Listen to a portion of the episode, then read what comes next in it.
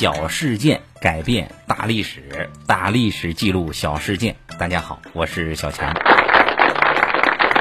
历史上啊，这皇帝都是说一不二的主啊，说干啥就干啥啊。那谁把谁拉出去砍了？哎，就是这么任性。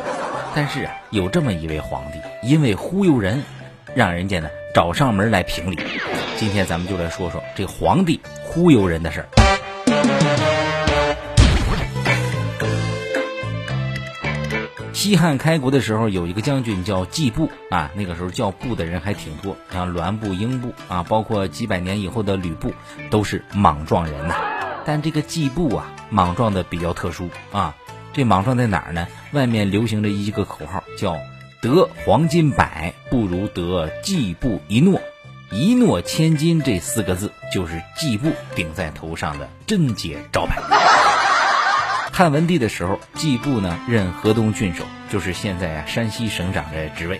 那时候啊，山西还没有开始挖煤啊。季布领着手底下一帮小弟，规规矩矩的，不是今天帮少妇种地，就是明天帮寡妇喂猪。啊，也不搞个贪污腐化啥的，作风还挺好。中央巡视组暗地里一查，哎呵，这小子行啊，把这治理挺好啊。于是汉文帝刘恒就发话了，得提拔。必须得提拔啊！给他弄到长安来，给个御史大夫当当。这季布当然很开心了。到了长安之后啊，就等着皇帝升官的诏令。但是没想到啊，这左等右等，在长安晃了一个多月，你别说诏书了，哎，连块屎黄色的布条都没见到。原来啊，是有人嫉妒季布啊，就跟汉文帝打小报告，说你你别看这个季布豪爽啊。也没有作风问题，但是这人喜欢喝酒啊，是逢酒必喝，逢喝必醉，逢醉必赌，是逢赌必嫖，逢嫖必那啥，是吧？武功高强，身体倍儿棒。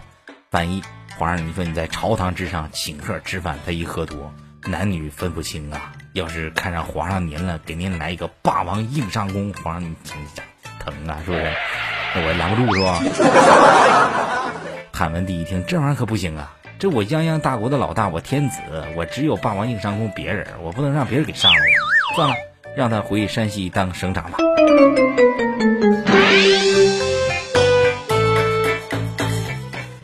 季布听到这个消息以后啊，那是相当郁闷啊，说你跟你搞什么？这皇上你玩你玩什么？是吧？你玩人不带这么玩的呀！老子当年在战场上砍人的时候，你小子还没出生呢。这事忍不了，找他说理去。于是啊。这季布一路是拎着砍刀就找到汉文帝啊，到皇上跟前，季布就说：“皇上，爷们儿搁陕西干得好好的，哎，带着小弟是帮人种地，帮人喂猪，非常自在啊，I'm very freedom。你非得给我弄到长安来，是吧？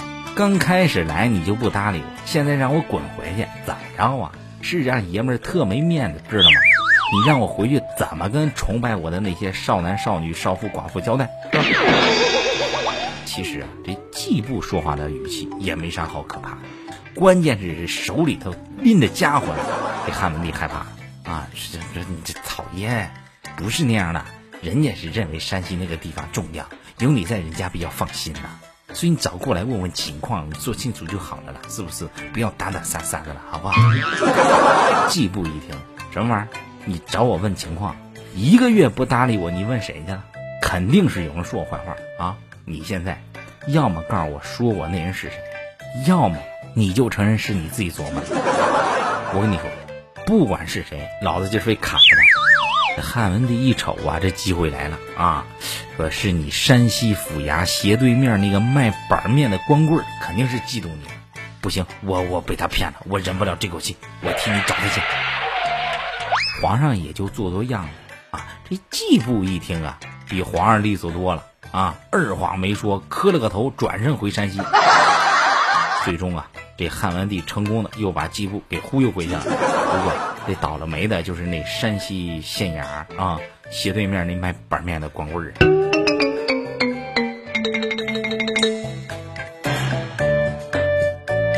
哎呀，好了，朋友们，今天这故事啊，咱们就讲到这儿啊。